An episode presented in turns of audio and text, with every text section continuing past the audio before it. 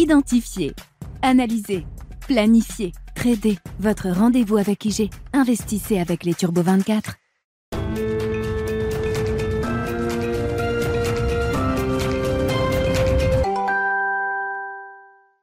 Bienvenue dans Smart Bourse, votre double dose quotidienne de marché en direct sur Bismart. Chaque jour à la mi-journée, 12h30, 13h. Et en fin d'après-midi, la grande édition pendant une heure à partir de 17h en direct, rediffusée à 20h sur Bismart TV.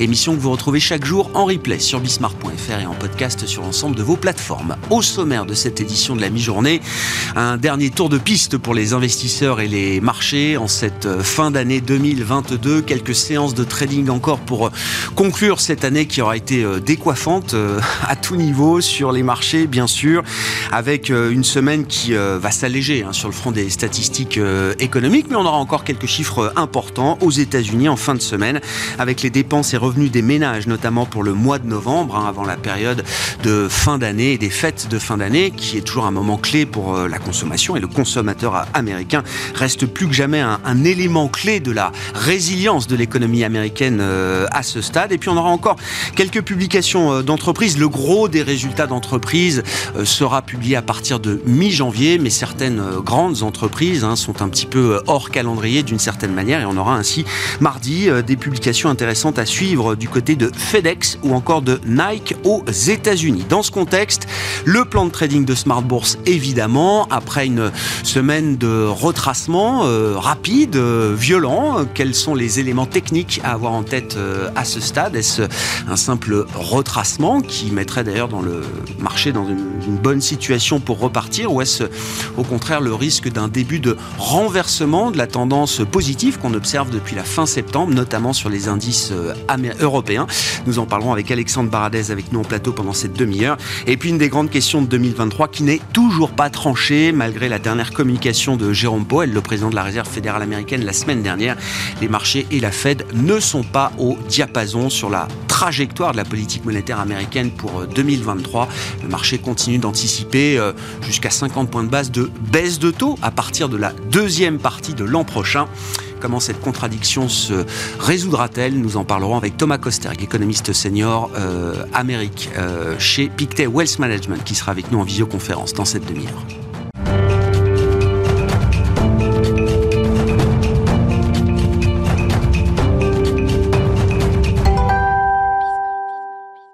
Mais d'abord, les enjeux techniques de marché, le plan de trading de Smart Bourse, comme chaque lundi à 12h30 avec les équipes d'IG et Alexandre Bardès qui est avec nous en plateau. Bonjour Alexandre. Bonjour Merci beaucoup d'être euh, d'être là. La question est simple. Hein. Euh, si on prend le CAC 40 comme euh, référence, ce qu'on a connu la semaine dernière, est un retracement. Est-ce que c'est un, retracement idéal ou est-ce qu'il y a le risque d'un renversement de la tendance qui amènerait peut-être euh, les marchés européens à effacer euh, une partie plus importante encore du rallye qu'on connaît depuis euh, la fin du mois de septembre, Alexandre? Alors, le renversement, ça, ça paraît peu probable parce que si on se souvient de la dernière vague de hausse qui a été costaud et complètement renversée avec de nouveaux points bas, c'était au second trimestre. C'était cette phase où le marché pensait dès l'été dernier déjà que, que Powell pouvait commencer à pivoter un peu, pouvait changer un peu son discours.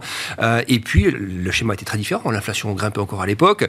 Euh, il n'y avait pas aussi les, des signaux de ralentissement économique macro qu'on a euh, actuellement, qui peuvent aussi commencer à tempérer un peu les ardeurs, même si le discours de banquiers centraux reste agressif, mais la réalité macro est quand même sur une phase plutôt d'atterrissage. Donc, le, contexte par rapport au, faux rallye ou au rallye avorté d'il y a quelques mois, là, est très très différent. Mm. On a aussi le sentiment que les taux aux États-Unis, moi je pense que le taux 2 ans, ça y est, ce taux un peu de référence qu'on regarde par rapport aux anticipations du marché, par rapport au niveau des taux de la Fed, taux 2 ans qui était venu chercher les 5% il y a quelques semaines, il est quasiment à 4, sous les 4,2 ce matin. moins de 4,20. 4,20. Donc, euh, et, et ce qui donne l'impression aussi que le pic sentiment d'inflation a été touché. On commence à avoir depuis quelques jours une petite repentification de la courbe de taux US. C'est très léger entre le 2 ans et le 10 ans, qui est la zone de référence. On avait 80 euh, points de base d'écart négatif, donc grosse, grosse inversion. Là, on voit avec tous les signaux qu'on a, à la fois sur l'inflation exprimée, plus qui vient en amont, transport mondial, les données sur la Chine sur les prix, euh, les véhicules d'occasion, même les loyers, le prix des loyers commence à y baisser un petit peu en, d'un mois à l'autre. On a vraiment le sentiment que le pic est là d'inflation. Donc, euh, pourquoi les taux courts irait réaccélérer subitement. Le pétrole est à 70 dollars quasiment. Il n'y a pas de raison fondamentale pour que le taux, en tout cas, les taux courts repartent à la hausse. Donc désormais, on entre dans la phase de je pense, de repentification de la courbe de taux, mais je pense qu'elle sera moins négative que subprime ou Internet, parce que les causes de la crise ne sont pas les mêmes, parce que le marché a déjà pris pas mal d'avance sur la baisse, et puis parce que je pense que la repentification sera légère. Ça, on regarde les, les subprimes, c'était repentifié très très vite. Ouais. Là, l'inflation va... On rappelle, hein, juste Alexandre, dans, le- dans le playbook euh, Ouais. historique des euh, récessions, il y a effectivement cet aplatissement de la courbe des taux, Ouais. cette inversion de la courbe des taux, deux ans, dix ans, trois mois, dix ans, etc. On regarde différentes euh, métriques, mais au début de la récession, et ça c'est l'histoire qui nous l'apprend, il y a un phénomène de repentification de, de la hausse des taux au moment où la récession commence. Et, oui, et qui sont souvent des phases où le marché baisse. Quand on regarde les deux dernières grosses repentifications, subprime et Internet, ça a été un bain de sang pour les marchés. Mais des crises différentes, des raisons différentes, des leviers bancaires à l'époque, d'argumentation totalement qu'on ne voit plus aujourd'hui. Les banques sont en bonne santé aujourd'hui, donc alors, le risque peut venir d'ailleurs aussi, de la macro aussi, peut-être un, hard landing, mais le hard landing, on n'a toujours pas de signaux non plus qui vont trop dans ce sens-là. Les indicateurs avancés qui ralentissent pas mal, mais effectivement, le consommateur américain, ça reste correct, Euh, et puis même l'emploi américain. Alors certes, c'est une donnée qui est retardée, mais même la dernière fois, ça a plutôt euh, surpris le marché et, négativement, parce que l'inscription hebdomadaire au chômage qui retombe sur des plus bas il y a plusieurs semaines, euh, on se dit, mais, le marché. Donc, ce qui est bien, c'est que l'inflation baisse, mais avec un marché d'emploi qui est résilient, certes, qui va se dégrader parce que c'est donné un peu retardé, mais on, on a quand même un, un scénario qui est pas sur un effondrement de l'économie américaine à ce stade. Donc, penser que la macro soit suffisamment négative pour que les indices rebasculent complètement ou que les banquiers centraux iraient trop loin, ce qu'ils ont pu laisser entendre la semaine dernière, je, je trouve qu'il y a beaucoup de communication euh, à l'attention des marchés. Et une seule phrase révèle ça, je trouve, celle de Jérôme Powell. Il dit les conditions financières sont un peu volatiles à court terme, ok, euh, mais il faut qu'elles qu'elles représentent le degré de restriction qu'on amène dans notre politique monétaire. Donc, il est juste, déçu, il est juste, il est, désagréablement euh, surpris que, les conditions financières soient trop détendues. Du coup, ça aille pas trop dans le sens d'une, voilà, d'un contexte trop suffisamment dur pour que l'inflation baisse encore plus vite. Mais je pense pas qu'il n'est pas convaincu que l'inflation va pas baisser. Il ne veut pas que l'environnement devienne trop favorable à un éventuel rebond. Ce qui est différent, je pense. Et, et euh, voilà, donc je, je, je vois pas de, de scénario de retournement de marché qui, ouais, euh, qui nous ramènerait sur les points bas qu'on a connus euh, cette année. Comment est-ce que la situation se traduit concrètement sur l'indice CAC 40 si on prend Oui. la vision hebdomadaire que vous nous apportez sous forme de graphique, Alexandre? Voilà, alors, le graphique long terme, on revient dans une zone. alors, Il y a les anciens sommets hors dividende, hein, de, de- avant la crise des subprimes, on voit le sommet également juste avant la crise Covid. Donc ça, c'est un matelas quand même technique qu'on avait perforé avec d'autres niveaux touchés en dessous. Mais je pense que sur la phase actuelle de baisse, normalement, cette zone devrait supporter le choc. Donc le risque à ce stade, il y a un petit gap, on le voit pas là-dessus, on le verra après, mais qui est autour de, de 6200 points dans la phase qui était ouverte en, en phase d'accélération haussière. Il y a des gaps. Ça, c'est le genre de truc que le les algos sont friands. S'il y a un gap qui est pas trop loin et puis qui a une donnée, on l'heure des données cette semaine, il y a pas mal de trucs sur l'immobilier américain, Oui, ou la banque du Japon euh, Oui. cette nuit. Bon, euh, s'il y a un truc qui plaît pas au marché et qui veut finir l'année parce que les banquiers centraux ont laissé un goût amer dans la bouche, il peut aller chercher s'il a envie un 6002. Mais je trouve qu'il y a une espèce d'asymétrie quand même assez prononcée sur le risk reward à la baisse et le risk reward à la hausse. Non pas qu'il faille acheter tout de suite tout ce qui bouge, ça je crois pas non plus, mais dans la, dans la- dans la phase où selon moi le, le- le choc point bas a été fait en 6000 à 6 à 5006, le rallye actuel c'est le début certes qui va être construit après et consolidé, mais c'est le début du prochain rallye haussier. Et nous serions donc dans des phases de respiration de ce rallye en construction. Donc vouloir jouer trop bas, c'est prendre le risque à un moment donné que le marché ne vous attende pas et puis continue sans vous. Je serais étonné qu'il reparte tout de suite quand même, parce que là, encore une fois, fin d'année, il n'y a plus grand chose à se mettre sous la dent. Et les banquiers centraux, ils ont voulu, je pense, imprimer ça pour qu'il n'y ait pas d'euphorie mal placée avant la fin d'année. Voilà. Mais entre l'euphorie mal placée et un atterrissage, ben, on, ouais, on, peut, voilà, on peut voir le, le graphe suivant, si vous voulez, un peu, un peu plus court terme. Ouais. C'est un graphe en une heure où on voit donc la zone, euh, voilà, ça va apparaître dans quelques instants, mais c'est une, c'est une- une zone qui va être, euh, on voit un peu, un peu mieux le gap à 6002. Mais je Alors si on peut zoomer sur le, le- le CAC, effectivement, hein, sur euh, la vision Après, 4 heures voilà. CAC 40. Je pense que voilà, ce- ce- la zone technique que nous vivons actuellement, c'est celle qu'on avait décrite la semaine dernière ensemble. On a dit voilà, on, on trouverait, il y avait des arguments pour aller chercher les 6004. On est pile pile dessus dans cette conjonction de niveau technique. Euh, si le marché, là, on est à une phase de test ce matin, ça tente de rebondir 0,7, 0,8. Si dans la journée on retombe à 6004. Ça veut dire que le marché n'est pas encore mûr pour y aller tout de suite, et c'est là qu'il peut lâcher, effectivement, on voit le petit gap qui est ouvert à 6002, il peut lâcher 150 points de plus, ça fera les 2, peut-être 2 à 3% de baisse de plus. Je pense que déjà s'il va là, c'est un super point d'entrée ensuite pour les stratégies euh, haussières. Euh, et déjà ces points actuels, hein, euh, on parlait des gérants qui étaient un peu en retard Ouais. sur le rallye précédent.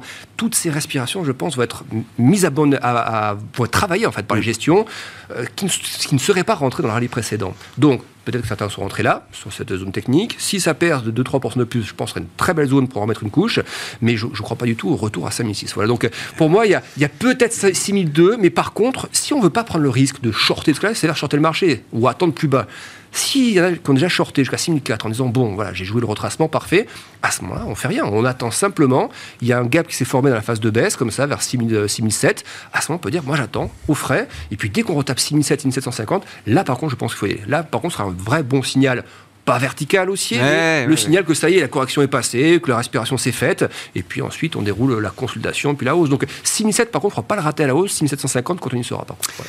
Bon, ce serait bien si on laissait les gros points bas euh, derrière nous avec cette année 2022 que personne ne regrettera vraiment euh, sur, les marchés. Qu'est-ce qu'on peut dire de la partie américaine, euh, Alexandre, si on regarde le graphique du Nasdaq, Nasdaq bah, pour, Déjà, quand on parle du Nasdaq, on, reprend ce qu'on est sur la partie taux. Si on considère que les, les taux courts ont fait leur sur les valeurs de croissance. Je pense que c'est le cas. les 30% de baisse qu'on a eu, c'est en majeure partie l'œuvre euh, de l'effet taux. Alors, on peut se dire, oui, mais quid de la micro, effectivement La micro, les résultats qui vont arriver en janvier, ça peut être la seconde couche de baisse si ça ne plaît pas. Il n'y a pas vraiment de warning pour l'instant. On n'entend pas vraiment d'alerte à droite à gauche. Il y en a pourtant eu par le passé, hein, entre mhm. deux saisons comme ça. Ceux qui vraiment avaient des choses à dire le disaient. Donc je, trouve qu'il n'y a pas ce contexte-là d'inquiétude de, massive. On est bien retombé dans la fourchette entre 68 et 50% de retracement de tout le rallye post-Covid. Donc c'est bien que le marché le fasse maintenant, en fait, parce qu'il y avait la grosse oblique descendante. Le marché s'en approché, puis c'était un bull trap, il est vite retombé en dessous. Mais c'est bien qu'il le fasse, c'est bien qu'il casse pas l'oblique, là entraînant peut-être des, des algos, des choses plus dangereuses, parce que quand euh, on casse des zones comme ça, il y a, y a, forcément des modèles de, de, gestion un peu automatique qui commencent à dérouler à l'achat, qui mettent du volume, et là quand ça retombe, ça peut faire très mal. Un marché qui aurait été trop tiré à la hausse jusqu'au prochain résultat, c'était une source de fragilité potentielle. Oui, oui, je pense clairement, parce que du coup, vous avez effectivement une, une, sorte de, un peu de complaisance qui s'installe, et s'il y a une mauvaise surprise, là vous avez à nouveau des moins 10, moins 15 post-market, et puis même euh, derrière. Donc euh, c'est bien de retomber là, parce que, et ça c'est fait en plus sans que les taux se redressent, ça qui est bien, c'est que c'est juste la, la rhétorique euh, de politique monétaire qui a fait retomber le marché, mais c'est pas le taux, les taux courts qui sont retendus. C'est pas mal, ça veut dire que ça diverge un peu déjà avec les taux. Donc moi, je, continue de penser que les niveaux pré-Covid sous les 10 000, ils vont être durs à revoir. Par contre, qu'on reste un certain temps entre ces deux zones, en violet là, 10 hein, 005 et, et 11 007, je pensais bien, et tant mieux si on y reste quelques temps, ça, il faut digérer. La, hausse a été fulgurante, hmm. la baisse est quand même assez costaud, et il faut qu'on ait un bottom qui se forme un, creux, donc qui se forme de manière un peu arrondie, parce que l'inflation mettra un peu de temps à repartir, parce que le pivot des banques centrales, c'est pas tout de suite, donc il faut du un bottom un peu large. Et c'est très bien si on construit cette zone-là, sans paniquer sous les 10 000. Donc voilà, je pense qu'on est très bien là-dedans. Reshorter là-dedans, je trouve c'est un peu dangereux pour moi, le gros de la baisse a été vu. Donc, par contre, ce qu'il ne faudra pas rater, ce qu'on faisait comme pour le CAC, retour du, du, Nasdaq à 11 700, 11 800, vous commencez à taper l'oblique. Là, par contre, il y aura un vrai, vrai bon signal, pas forcément vertical, mais un vrai signal de reprise, voilà, de reprise qui s'installera.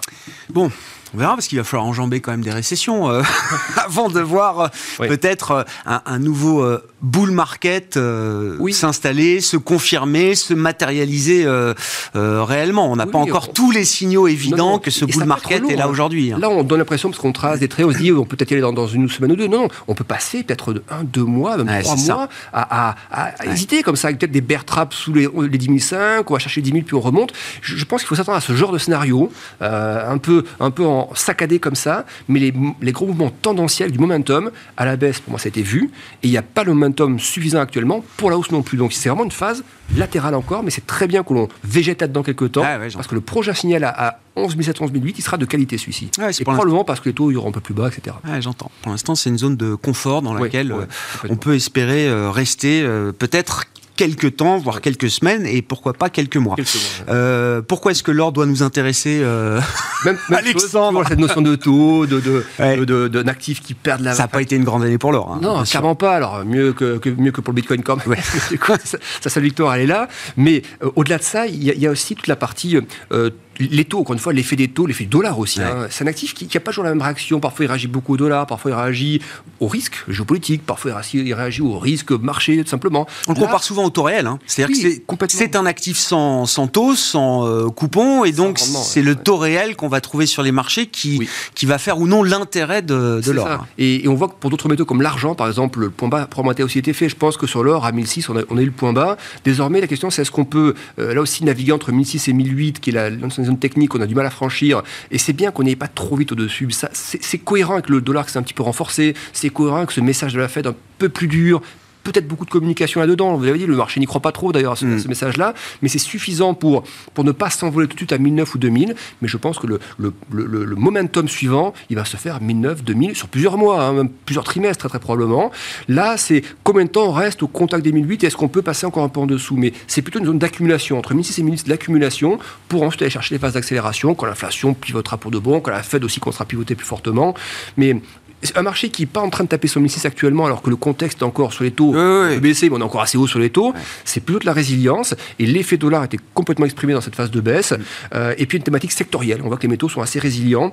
Et, puis après, dernière chose, le rallye aussi 2018-2020, ça ressemble plus à de la consolidation qu'on a depuis deux ans qu'à réellement un sommet avant retournement complet. Pour ces fois des phases d'inflation massive qui repart, de taux qui, qui montent à 7-8% côté US, si on n'a pas fait là, dans cette phase d'accélération, et qu'il n'y a pas ce rebond d'inflation auquel je ne crois pas du tout, mm. euh, il n'y a pas de raison d'aller sous 1006. Donc voilà, 1006, 1008 accumulation, encore quelques temps, et puis ensuite, déjà, on peut construire les portefeuilles pour du 2000 et au-delà dans quelques trimestres. Bon, quand même une une nette amélioration des perspectives en cette fin d'année, hein, quand on regarde les, actifs que vous nous avez proposés, par rapport à ce qu'on pouvait imaginer il y a encore quelques semaines ou quelques mois. Oui, c'est une amélioration, mais toujours pareil, c'est quand, quand on dit ça, vous avez ceux qui vont penser que ah, il est trop optimiste, etc. Justement, non, c'est l'entre-deux. On est dans une espèce d'entre-deux où je pense que l'aspect euh, un peu euh, trop dangereux a été évacué, mais il n'y a pas encore tout ce qu'il faut, surtout sur la macro ou autre, euh, ni la géopolitique, pour dire qu'on rallie les sommets tout de suite. Donc c'est cet entre-deux qui est pas simple parce que parfois on est tenté de, de, de faire des choses, euh, d'acheter trop tôt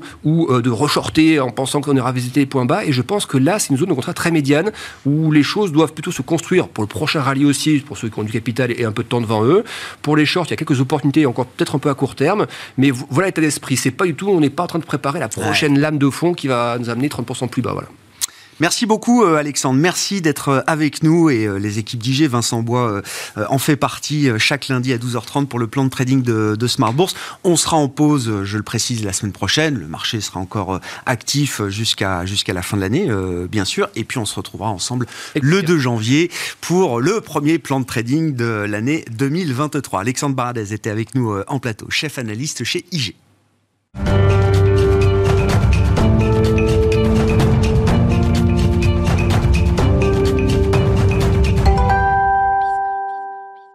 C'est une des grandes questions de cette fin d'année. Pour euh, l'année 2023, le marché et la Fed divergent sur la trajectoire de la politique monétaire américaine pour l'an prochain. Nous en parlons avec Thomas Kosterg, avec nous en visioconférence, économiste senior US de Pictet Wealth Management. Bonjour et bienvenue euh, Thomas. Merci beaucoup. Comme à imaginer que les investisseurs euh, semblent plus confiant peut-être même que Jérôme Powell sur les résultats à attendre du choc monétaire qui a déjà été infligé par la Fed au cours de cette année 2022. Euh, si je résume en gros l'idée du marché, pas besoin d'en faire beaucoup plus que ce qui a déjà été fait pour permettre à l'inflation de revenir dans des euh, zones beaucoup plus confortables d'ici quelques mois, quelques trimestres pour la Réserve fédérale américaine. Ce qui n'est pas tout à fait la communication, encore une fois, qu'on a eue de Jérôme Powell la semaine dernière. Tout à fait, et j'irai même plus loin. Je pense que le marché obligataire a peur de l'erreur de politique monétaire hein, là, aux États-Unis, c'est-à-dire qu'il price hein, donc des, des, baisses de taux euh, très rapides, surtout euh, en deuxième partie de l'année 2023. Euh, Or, c'est pas du tout le message de la Réserve fédérale. Le message de la Réserve fédérale est très ferme. Hein. la Réserve fédérale dit que la politique doit rester restrictive, en gros, pendant longtemps. c'est-à-dire, on a l'impression que le signal, c'est de, il n'y aura pas de baisse de taux en 2023. Donc, en effet, entre le marché monétaire et la Fed, il y a quand même une grande divergence.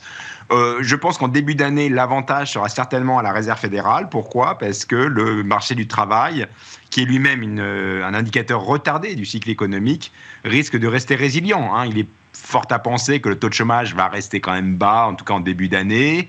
Euh, les destructions d'emplois, si elles ont lieu, sera plutôt au printemps et ensuite. Hein. Euh, et aussi les, fameuses euh, les postes vacants, la série JOLTS, Job Openings, donc postes vacants.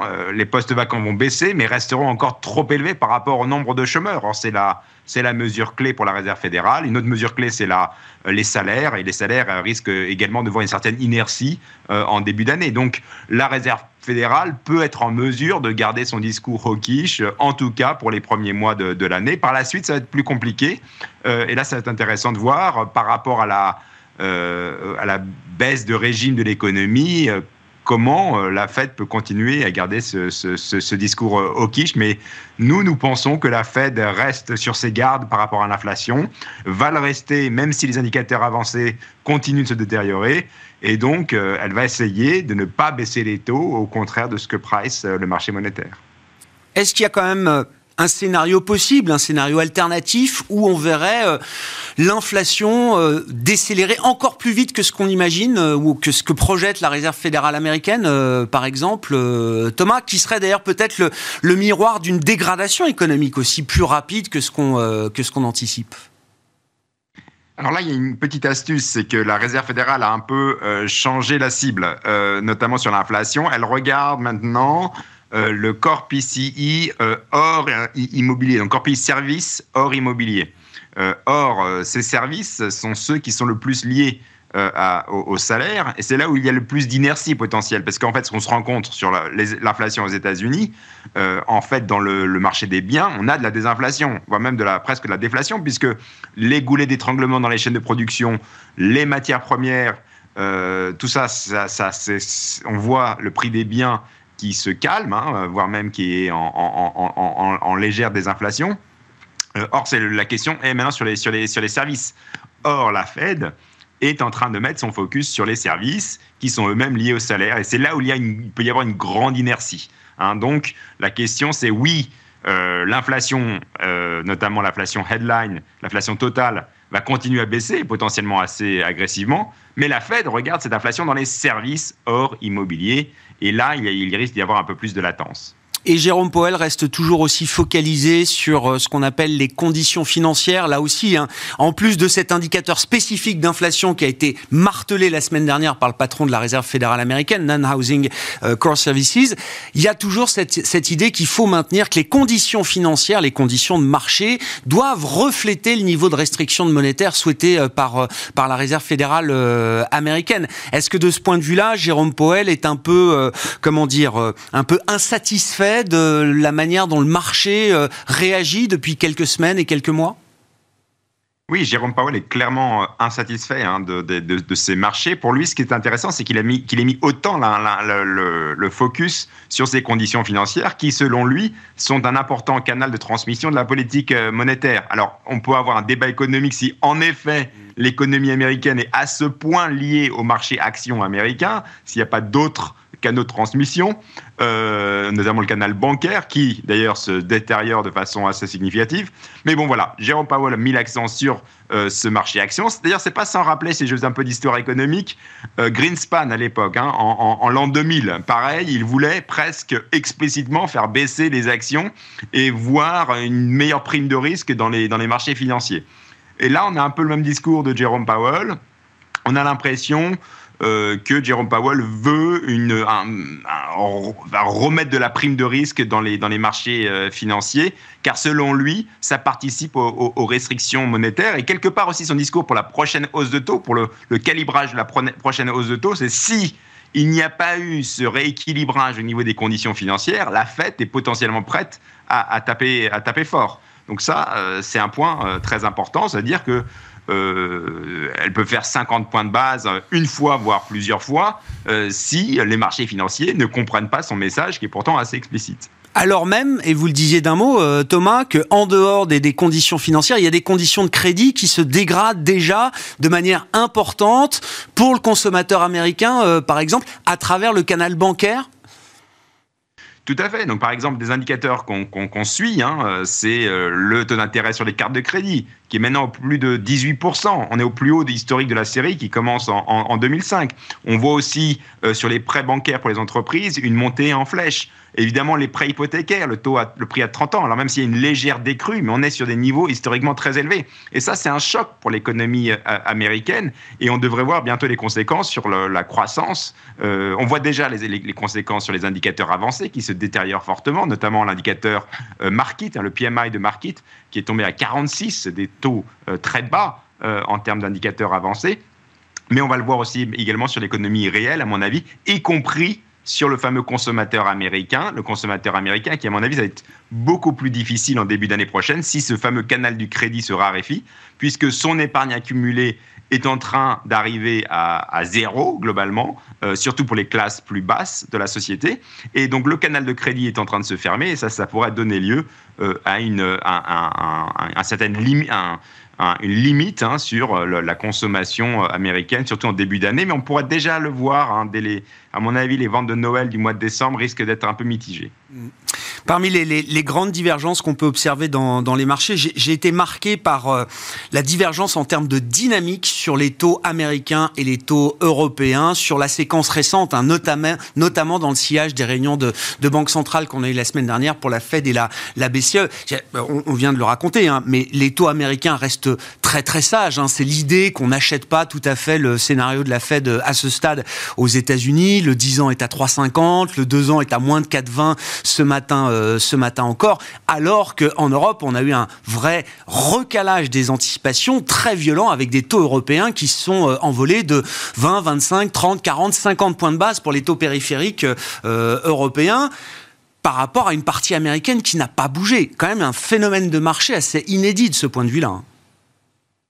Oui, tout à fait. Alors la question, c'est est-ce que ce, rééquilibrage n'est pas un peu bienvenu dans le sens où l'Europe et les États-Unis euh, font quand même face au, même défi? Il y a aussi une question de, force du marché du travail, de force des salaires qui peut se répercuter sur, euh, l'inflation. Or, en termes de pricing du taux terminal, euh, l'Europe était vraiment bien en deçà euh, des, États-Unis. Et il y a d'ailleurs toujours un écart. Il, faut un écart entre les États-Unis et l'Europe. Hein. Les deux économies sont différentes, notamment en termes de dynamique sur le marché de l'emploi, dynamique sur le marché des, biens, au niveau de la croissance potentielle et de la productivité. Certes, mais quand même, l'écart entre les US et l'Europe était, à mon avis, euh, trop, trop, trop important, eu égard aux, fameux enjeux de l'inflation euh, et, des, salaires. Donc on était sur un taux terminal aux États-Unis qui d'ailleurs ne, bouge plus trop, mais on est autour de 4,80 hein, pour là où pourrait s'arrêter la, la Fed, 4 à peu près, hein, euh, autour de 4,80. Mais c'est un taux en fait très élevé, très élevé. C'est ça, le niveau absolu quand même de 4,80. Historiquement, on n'a pas vu ça très souvent.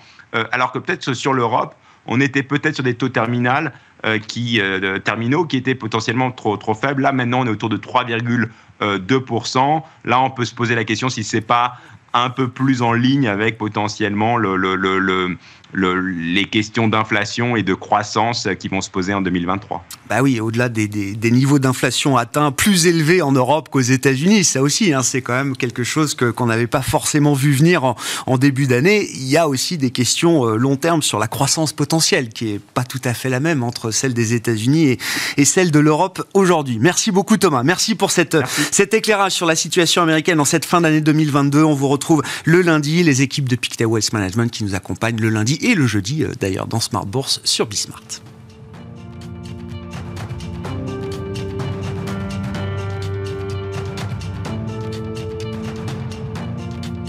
Identifier, analyser, planifier, trader. Votre rendez-vous avec IG. Investissez avec les Turbo 24.